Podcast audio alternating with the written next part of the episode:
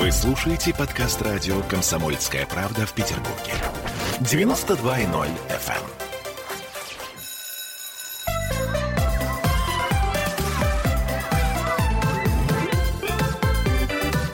Родительский вопрос. 11 часов 3 минуты в Петербурге, и мы начинаем родительский вопрос. Мы будем говорить с вами о наших с вами детях. Вот так вот. А у микрофона Ольга Маркина, напротив меня Дмитрий Альшанский. А мы в прямом эфире, и наш телефон плюс 7 812 655 5005, если кто-то хочет позвонить. Также вы можете нам писать в Viber, в WhatsApp, плюс 7 931 398 92 92, или в трансляции ВКонтакте. А, друзья мои, сегодня мы говорим на очень сложную тему. А, Дим, привет. Доброе утро. Да, и э, я думаю, что, к сожалению, нам не обойти эту тему, ну, ну вот вообще никак не обойти. У нас очень много новостей, связанных э, с тем, что школьники как это не прискорбно, а опять, так сказать, начали волну самоубийств, которую, если ты помнишь, да, у нас когда-то была э, такая вот жуткая группа смерти «Синий кит», да, и вот сейчас как- как-то э, эксперты связывают э, попытки самоубийств петербургских школьников с тетрадью смерти. Это некая такая манга японская, да, в общем, по сути дела, аниме. А, вот. На, давай начнем с того, что вот у нас есть такая новость, которая у нас поступила довольно-таки давно, уже 14 января, что девочки, а, которых спасли сотрудники а, полиции за неделю до Нового года создали группу смерти. Что я хочу сказать из этой новости, собственно, что мне кажется важно, то, что э, семьи школьниц, как отмечают в полиции, исключительно благополучные. Ну, а сами подростки в поле зрения служб защиты детей и полиции никогда не попадали. То есть получается, что э, а, все хорошо. Как бы все это происходит на ровном месте? Как мы можем для начала это прокомментировать, а потом, может быть, какие-то пути э, для родителей мы сможем посоветовать? Ну, здесь э, сразу несколько тем. Да?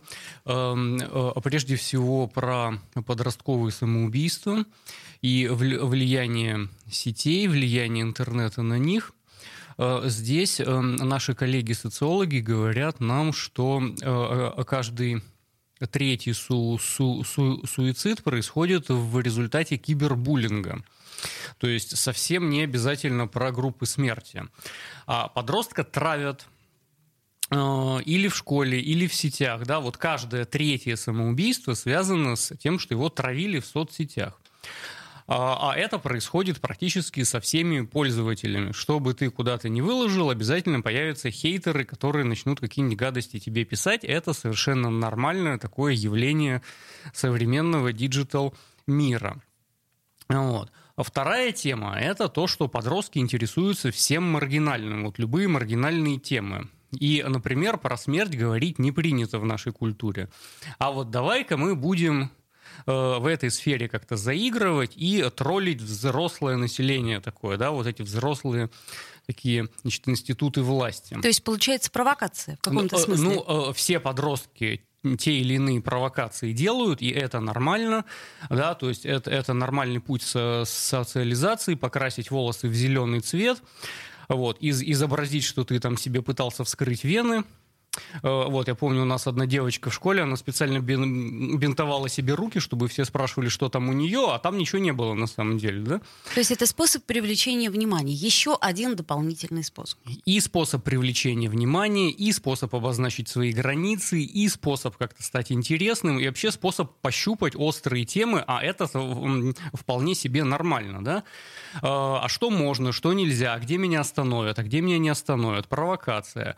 Э, масса подростков подростков этим занимаются. И то, что девочки создают вообще эм, группу про смерть, это вполне себе нормально. А они хотят это обсуждать. А, а, они хотят кого-то провоцировать. Они хотят, чтобы прибежали папы и мамы, схватились за голову сказали, ой, какой ужас. Вот. А, и здесь у меня вопрос к родителям. А почему бы вам не поговорить со своими детьми вообще о теме смерти? Нормальная тема себе. Ничего такого в это... Это, это не значит, что все тут же пойдут э, гулять в окно, значит, или, или, или как-то вы, выпилиться иным способом. Вот. Э, к сожалению, в нашей культуре эта тема не разговариваемая, поэтому она становится маргинальной.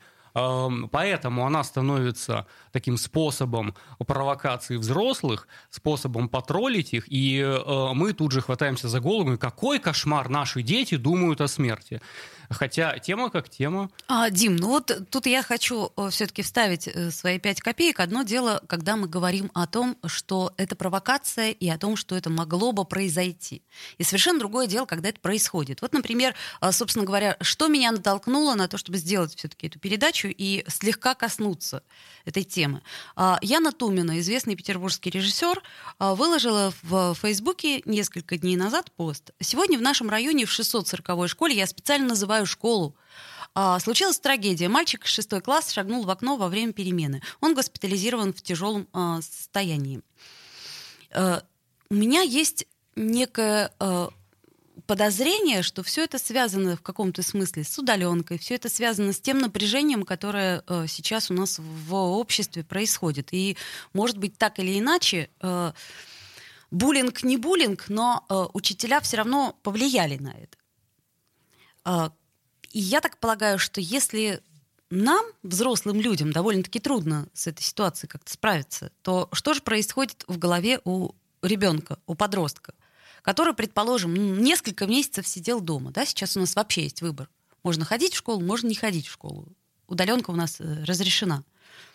А добавим к этому еще коктейль из гормонов – когда тебя постоянно кол колбасит, и агрессивные импульсы, и сексуальные импульсы, и деструктивные импульсы постоянно у тебя борются в голове. Э, и поэтому я и сказал, нужно две э, темы четко разделять. Одно дело профилактика самоубийств, и эта тема комплексная, потому что здесь и отношения в семье, и отношения с одноклассниками, и отношения с друзьями, с мальчиками, с девочками, сексуальные отношения.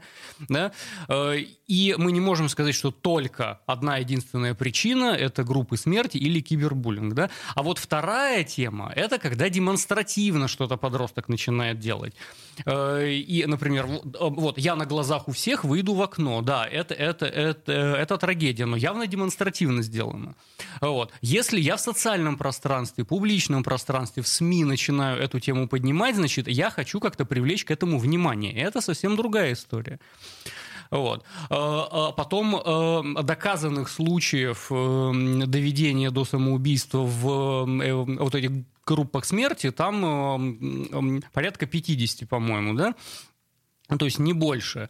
Явно на статистику подростковых самоубийств это влияет мало, то есть это там сотые доли процента тех случаев, которые доказаны. А вообще в этих группах сидят сотни тысяч, иногда миллионы, да, Э, и если мы посмотрим на любую другую группу в соцсетях, Э, там группа 100 тысячник или миллионник, там тоже наверняка какие-нибудь неприятности у пользователей происходили, но мы же не можем сказать, что причина именно в этом.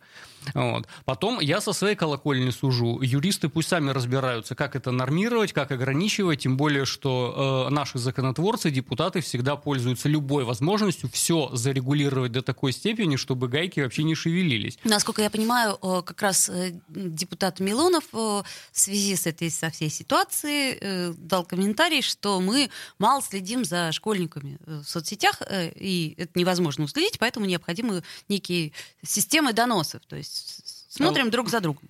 Ну, я не сомневался, что Виталий Валентинович именно систему доносов предложит. Но, по сути, это же поможет уберечь от самоубийства? Нет, не поможет. Не поможет. А, потому что если человек хочет, он и с доносом это сделает, и без доноса это сделает. А, вот. И а, тут в скобочках-то скажем, что настоящая трагедия, да, это количество самоубийств среди пожилых людей. Вот. Это-то вообще абсолютно не, не поднимаемая тема почему-то, да, когда люди э, э, э, абсолютную безвыходность своей жизни видят, и что их бросили абсолютно все, и государство, на которое они рассчитывали, и дети, на которых они рассчитывали, и так дальше. Да? И огромное количество лю- людей пожилого возраста уходят в добровольную жизнь. Об этом почему-то мало говорят. Вот. Ну, ладно, подростки. Вот. Э, я со своей колокольни же сужу, да, э, для профилактики что нужно делать? Эту тему в семье вообще нужно сделать разговариваемой. Э, и вот ты сказала про японский манго, да, совершенно нормальная практика, когда в японских школах дети пишут со сочинения о своей жизни. Там, да, кем бы ты хотел стать, когда вырастешь. Да, вот в, в любых школах подобные темы есть. И совершенно обязательный финал вот подобной работы, подобного текста. Да, я бы хотел вырасти, приобрести профессию такую-то, значит, создать или не создать семью, там, родить или не родить детей, а в конце человек пишет, а умереть я бы хотел вот так. Да, но у нас как-то не, не принято не то, чтобы об этом говорить, да, у нас э, до определенного момента дети абсолютно бессмертны, да, потом они сталкиваются со смертью э, кого-то из близких, понимают, что нет, все-таки смертны, и появляется страх. Вот, а жаль, а жаль, я бы эту тему в семье, внутри семьи, мы здесь СМИ, мы не можем никому ничего советовать, да, но внутри семьи, исходя из ваших ценностей, мировоззрения, религии, эту тему нужно сделать разговариваемой. Хорошо. А, я еще раз напомню, что мы в прямом эфире, что мы сегодня говорим а, о смерти, и о том, как это может быть внезапно, и о том, главное, а, какие признаки, может быть. Мы вот сейчас э, пытаемся проанализировать все, что произошло, и, э, ну, по возможности, конечно, каждый из нас, родитель, смотрит прежде всего на своего ребенка, и первое, что он может сделать, это говорить о смерти. Как это не прискорбно, как это не страшно, как это не страшно самому взрослому человеку, потому что я так понимаю, что у нас э, страх, он общий. Э, Итак, сделаем сейчас небольшую паузу, послушаем рекламу. После рекламы вернемся. Пишите, звоните, если у вас есть э, какие-то вопросы или если есть что сказать. Родительский вопрос. Присоединяйтесь к нам в социальных сетях. Подпишитесь на наш канал на YouTube. Добавляйтесь в друзья ВКонтакте. Найдите нас в Инстаграм. Подписывайтесь, смотрите и слушайте. Радио «Комсомольская правда». Радио про настоящее.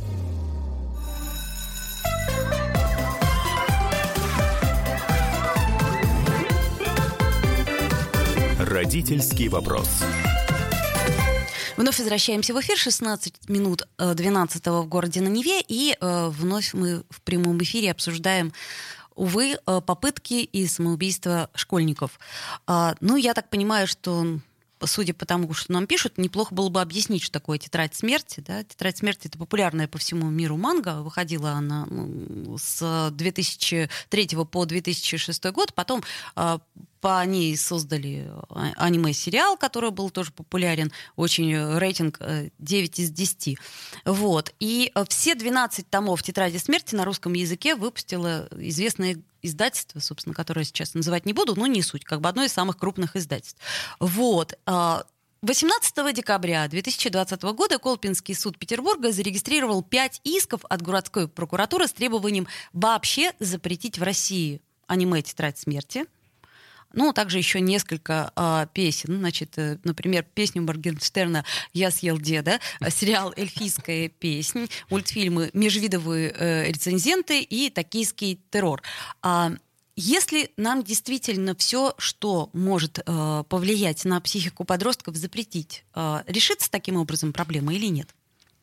А, здесь хочется вспомнить слова э, Анны Андреевны Ахматовой да, про какую биографию они делают нашему рыжему, вот как только они начинают запрещать, никто бы и знать не знал про эту песню Моргенштерна. Теперь мы все про нее знаем. Особенно наше поколение. Вот. Мы вообще много слушаем Морген... Моргенштерна с тобой? Однозначно нет. Но при этом теперь есть э, повод послушать. То есть чем больше, получается, э, мы запретим всего, да, тем больше привлечем таким образом внимание, в особенности любопытных подростков. Я подозреваю, что Моргенштерн даже, может быть, приплачивает это мои фантазии, за то, чтобы что-нибудь запрещали, какие-нибудь казаки где-нибудь какашками кидались. Я думаю, что вот вся эта э, Милоновская братья, в общем, так или иначе связана. Эм, вот. А потом э, то, что касается непосредственно самой этой манги. Сюжет как сюжет. Сюжет как сюжет, да, совершенно непонятно почему. Ну, во-первых, э, я не очень понимаю, почему именно сейчас э, школьники э, вспомнили этот комикс и почему вообще связали. Да, то есть вот в ведомстве, в, полиции считают, что эти произведения пагубно вот все вот эти мною перечисленные.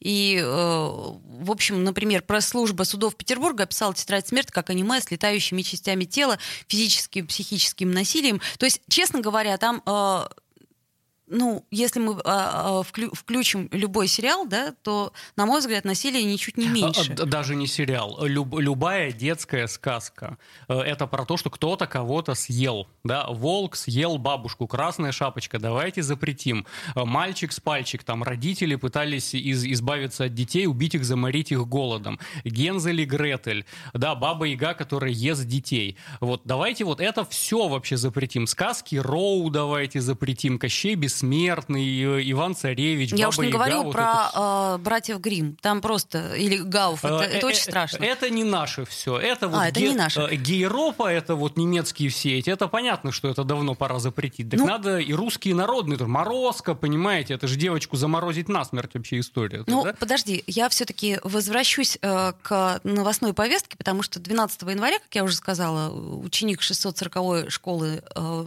значит, шагнул из окна. Сейчас он находится находится в больнице, но, э, например, э, в частности, отмечают, что подросток состоит в, групп, в группе в соцсетях «Тетрадь смерти». Да? Ну, а еще есть у нас такая э, странная информация от э, телеграм-канала «Мышь на мойке», э, что шестиклассник специально надел перед прыжком красный галстук, и якобы это отсылка к аниме. Но опять-таки, я э, говорю, что информация это не проверена. А он э, в школе из окна шагнул или дома? В школе, в школе. Значит, это демонстративно было сделано, да? И если он еще при этом и галстуки какие-то надевает, чтобы заметили, чтобы точно заметили, обратили внимание, чтобы попасть в новостные таблоиды. Вот. Э, э, то есть это явная история про привлечение. Э, ребенок не хотел, скорее всего, себя убить, да? Он, э, скорее всего, хотел привлечения внимания. Э, э, опять же, а как с ним до этого родители общались, а как они с ним обсуждали, а вообще для них это было проблемой, что ребенок состоит у них в подобной группе, или не было проблемы, и все закрывали на это глаза? Ну, тут есть один маленький нюанс. Родители могли этого просто не знать. Ну, конечно. Ну, э, ну слушай, есть же родители, которые доверяют своим детям и не лезут, не контролируют э, их соцсети. А, дело же не в соцсетях вообще. Эта тема на повестке дня актуальна или не актуальна? А, когда ты со своим ребенком просто общаешься за, за ужином 10-15 минут, совершенно не обязательно там какие-то специальные психологические знания иметь, да? Но о чем он говорит, что ему интересно? А ему интересна тема там, а как я появился и куда я уйду? А для чего я здесь нахожусь? А как мы все умрем? А как мы все родились? Да? Э, э, эти темы нужно сделать. Я, э, опять же, не знаю, как потому что все семьи разные, у всех разное мировоззрение и ценности, да, но как-то эту тему можно сделать разговариваемой, хотя бы в контексте религии. Вот. И я думаю, что верующим людям гораздо проще, кстати, об этом говорить со своими детьми. Да, потому что Господь Бог нас создал, потом Он нас забирает. И э, не, не надо пытаться этот процесс ускорить и в, в красных галстуках сигать из окна, потому что это твоя жизнь вообще тебе не принадлежит. Эм, на все воля Божья. Да? Вот. Но как э, и когда и какими словами со своими детьми об этом говорить, э, вы решайте, пожалуйста, радиослушатели сами. Хорошо. А, давай так так, э, поговорим о нас. С тобой родители говорили о смерти? Э, я думаю, что это было уже лет 14-15 мне, когда эта тема... Э, но я ее сам поставил, я ее сам задал. И со своим ребенком тоже, когда он стал об этом говорить, там эм, года, наверное, пять ему было, лет шесть, он нашел мертвую птичку, значит, мы с ним стали говорить вот о, о том, что да, вот она жила-жила, потом умерла, Э, и в каждой семье своими словами об этом надо говорить. Здесь нет правильного ответа. Другое дело, ты вот верно сказала, что родители сами боятся этой темы и сами ее избегают, так же, как и темы сексуальности. А, а вдруг я что-нибудь не то скажу, а вдруг я что-нибудь неправильно, да ну нафиг, лучше я вообще об этом говорить не буду, и мы все бессмертные боги. То есть получается, что у нас табуировано не только э, слово секс, но и э, слово смерть. Да. В разговорах, в особенности в семейных. Я просто помню, что когда мне было 4 года, у меня умерла э, бабушка, и э, мои родители не стали скрывать от меня, что произошло. Более того, они меня повезли э, в морг на прощание, я это очень хорошо помню. И я помню, что только благодаря этому я поняла, что произошло. Точнее, поняла, что бабушки больше никогда не будет в моей жизни. И э, для меня это был очень серьезный удар. Я очень долго это переживала. Я, как, как сказать, понимала, что вот этот вот э, человек, который э, лежит в гробу, и э, та бабушка, которую я знала, это совершенно, ну, так сказать, не имеет ничего общего, но при этом ну, в общем, для, для меня это была трагедия, но с тех пор я поняла, что мы не бессмертны, так сказать. Хотя о себе я тоже не думала. У меня больше возник страх о том, что, например, мои родители не бессмертны. К примеру. Э, эту информацию лучше давать эм, частями и э, не, не дай бог никому это переживать, но так или иначе всем нам приходится переживать уход близких. Ну, чаще всего э, наши э, юные друзья, они сталкиваются с, со смертью домашних животных, да? Ну, вот, предположим, подарили хомячка. Вот он для этого и нужен, да, чтобы да. дать ребенку опыт смерти. Хомячок прожил, скажем, там, 3-4 года, а потом, так сказать, отправился в свой хомячковый рай. А что делать? И мне кажется, что это отличный повод поговорить с ребенком о том, что, собственно, ни, ничто не вечно. Просто э, у нас очень, э, так сказать, запутанная и сложная история, что же будет после. Там, японцы, они как-то вот решили этот вопрос для себя, что это нормально. И э, они э, с детства э, ребенку объясняют, что, в общем-то, путь он один, к смерти. А у нас наоборот, э, вроде как... Ну, он, он все равно один к смерти, но что будет потом, вот тут мнения расходятся. Ну, так и бог с ним, это и хорошо, кстати говоря, что у разных людей разная мифология. Один в одни сказки верит, другой в другие сказки верит. 21 века мы еще до сих пор не знаем, что там. Э, э, мы знаем, что там, скорее всего, там ничего, но верить мы можем в, люб, в любые сказки и придумывать себе люб, люб, любые мифы о загробном мире. Вот. Э, это, кстати, тоже вполне нормально. Люди боятся смерти, поэтому придумывают себе какую-то загробную жизнь. Вот. Э, это способ бороться со страхом смерти. Э, и детям тоже можно это передавать. Я боюсь смерти, поэтому я себе придумал каких-то богов, которые после смерти заберут меня на Олимп или в какой-нибудь другой рай. Вот. И я со всеми этими прекрасными Венерами и Артемидами буду возлежать и наслаждаться, и 400 девственниц или сколько там, да? Вот. Эм, люди разные сказки придумывают по этому поводу. Ну, а что нам-то делать все-таки со своими детьми, помимо того, э, что мы говорим с ними, точнее, пытаемся найти слова для того, чтобы поговорить о смерти? Опять же таки, если ребенка эта тема не задевает, вот. нужно ли это вот. делать? Значит, шаг первый. Если ребенок вам задает вопрос, на него бы неплохо ответить. Шаг второй. Неразговариваемых тем, по идее, быть не должно у вас в семье. Разговаривать можно обо всем. Э, делать можно не все, а разговаривать обо всем. Но тут есть один нюанс. Смотри, ребенок, предположим, э, э, как мы столкнулись, собственно говоря, с уроками сексуального воспитания. У ребенка нет запроса, а ему это начинают втирать и он еще не готов к этому. Но мы сейчас сделаем паузу для того, чтобы послушать новости. А, вот. Я напомню, что мы в прямом эфире, что нам можно писать, нам пишут, но пока вот я не буду читать то, что пишут. А потом мы с тобой прочитаем. А звонить по телефону можно, вот, а также писать в Viber, в WhatsApp. Итак, пауза. Слушаем новости, рекламу. Родительский вопрос. В Ленинграде открыт рок-клуб.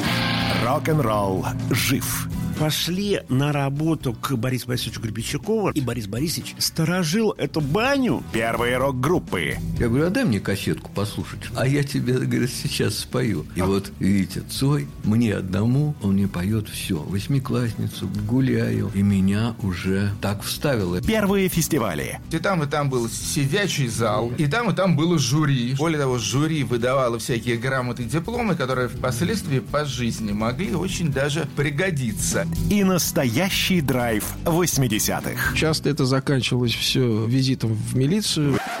Легенды и мифы Ленинградского рок-клуба. Каждую субботу в 21.00 на радио «Комсомольская правда» в Петербурге.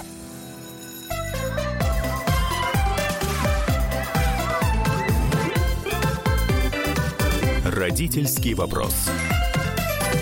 11.33 в Петербурге. Мы продолжаем родительский вопрос. Ольга Маркина у микрофона. И э, Дмитрий Альшанский, психоаналитик. Мы пытаемся понять, что же нам делать с этими группами смерти и что же нам делать, с, самое главное, с нашими детьми. Что-то мы можем предотвратить, а что-то не можем. Э, э, пока шла реклама и новости, мы с Дмитрием Альшанским обсуждали вот что. Мы обсуждали благополучность семьи. То есть вот как раз в этой новости, когда девочки, э, которых спасли э, сотрудники полиции от суицида, да, они как раз исключительно благополучные. Это семьи школьниц благополучные. И подростки, еще раз напомню, в поле зрения служб защиты детей и полиции никогда не попадали. А о чем это говорит? Это говорит всего лишь о том, что действительно они не попадали в поле зрения, а не о том, что их семьи благополучные. И потом, вот, э, э, Дим, вот как ты считаешь определение э, благополучной э, семьи? Что это такое? Все счастливые семьи похожи, да, каждая несчастная несчастлива по-своему. Понятие благополучное не говорит ни о чем. Оно говорит лишь о том, что родители не алкоголики и не наркоманы. Э, и то. Вот, то есть это абсолютно ни, ничего не говорит о психологической атмосфере. Это абсолютно ничего не говорит о том, насколько невротичная, психотичная или перверсивная семья. Формально она может быть благополучна. Папа и мама имеют работу, где-то зарабатывают деньги и при этом не имеют каких-то разрушительных аддикций. Вот. Но при этом это вполне себе может быть семья психотиков там, да, или семья первертов, или еще что-нибудь. Вот. Э, э, до тех пор, пока она не попадает в какие-нибудь криминальные сводки. И тут оказывается, что она неблагополучная.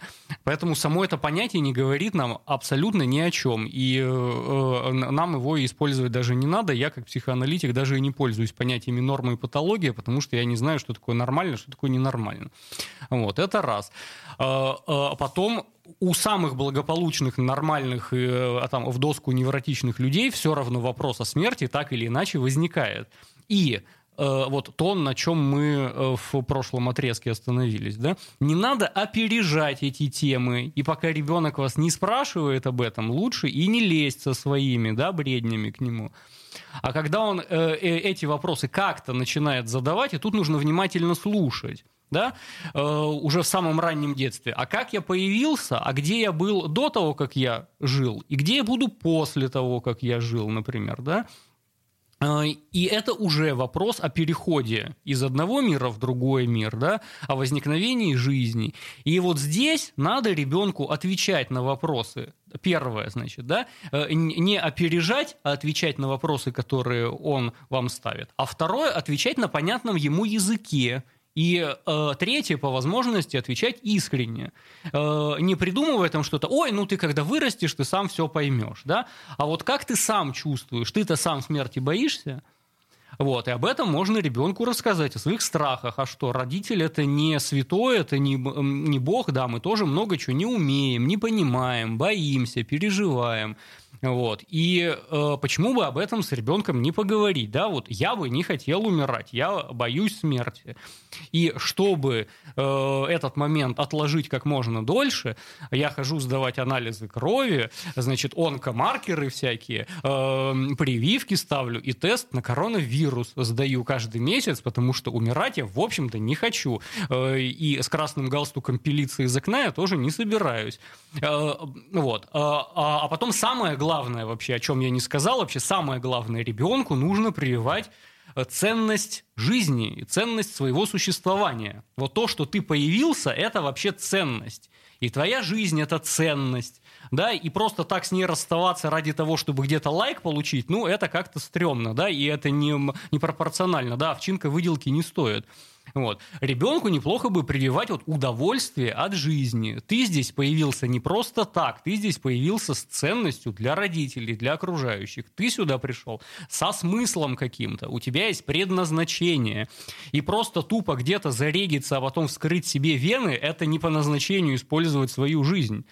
Вот, это счастливый лотерейный билет взять и сжечь просто, да? И вот если вы ребенку с детства прививаете – осмысленность жизни, удовольствие от жизни, счастье от жизни. Он может все, что угодно читать про смерть. Он может э, какие угодно сказки слушать, там, где конечности отрывают. И э, у меня в детстве любимая сказка была «Мистер Майка» про людоеда, который детям отрубал ноги.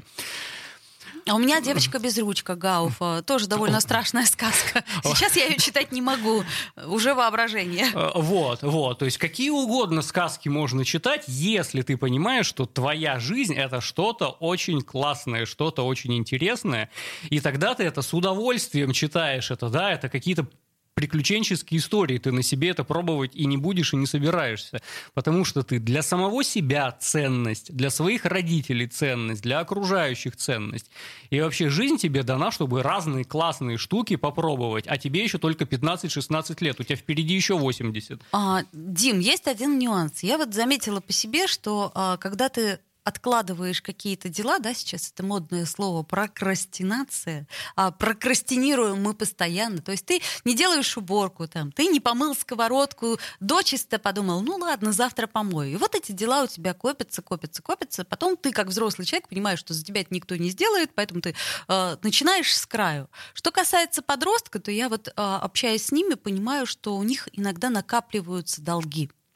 Я имею в виду долги по учебе, долги э, по кружкам, по тому, по всему. И получается, что э, маленький человек, а он все-таки еще не с, э, так сказать, не со взрослой сильной психикой, которая может это все выдержать. Он понимает, что ему проще, там, условно говоря, выпилиться, чем сдать все хвосты. Ну, конечно. Вот, я, а, а, опять же, если Как на, быть? на одной чаше весов у тебя какие-то хвосты, а на другой чаше весов самое ценное вообще, что может быть на свете, ну, как-то непропорциональный выбор. Вот. А а потом, опять же, задайте детям вопрос, а для чего ты вообще здесь находишься? А как бы ты хотел умереть? Да? И на вопрос, как бы я хотел умереть, поскольку я в детстве страшно перся от античной истории и, и Древнего Рима и Древней Греции, я всегда говорил, что я хотел умереть бы в битве с персами.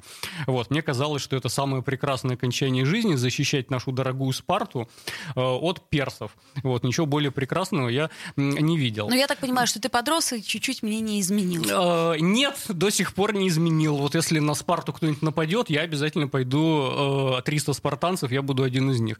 Вот. Э, э, э, Если для тебя жизнь это интересное приключение, ты сам себя и не захочешь убивать. Вот к чему я веду. Дайте ребенку ощущение, что вам жить нравится, и вы ему тоже жизнь дали для того, чтобы было классно и интересно. Твоя жизнь это ценность. Вот тогда он не захочет с ней расставаться из-за двоек, из-за несданных там хвостов и непомытой посуды, потому что это все херня. Я сейчас с большим трудом представляю себе, э, ну, так скажем, некий процент, пусть это будет 30% россиян, которые, э, потеряв работу из-за коронавируса, э, может быть, часть здоровья какую-то, с трудом справляясь с жизнью, пытаются ребенку объяснить, что жизнь — это радость. То есть э, я могу ошибаться. Я просто тебе сразу же противопоставляю ту Да. усталость, те проблемы, те кредиты, ипотеки, которые Эта игра может быть очень сложной, да, но э, э, пройти нужно максимальное количество уровней. Вот. И то, что ты сейчас говоришь, а представь, когда человеку лет э, 80-90. И, и, и- и вот у него все, все те же самые проблемы. При этом большая часть жизни уже за плечами. И вот тогда он уходит, э, к сожалению, да, из жизни э, чаще всего осознанно, не демонстративно, э, да, без, без красных галстуков из окна. И, к сожалению, чаще всего успешно.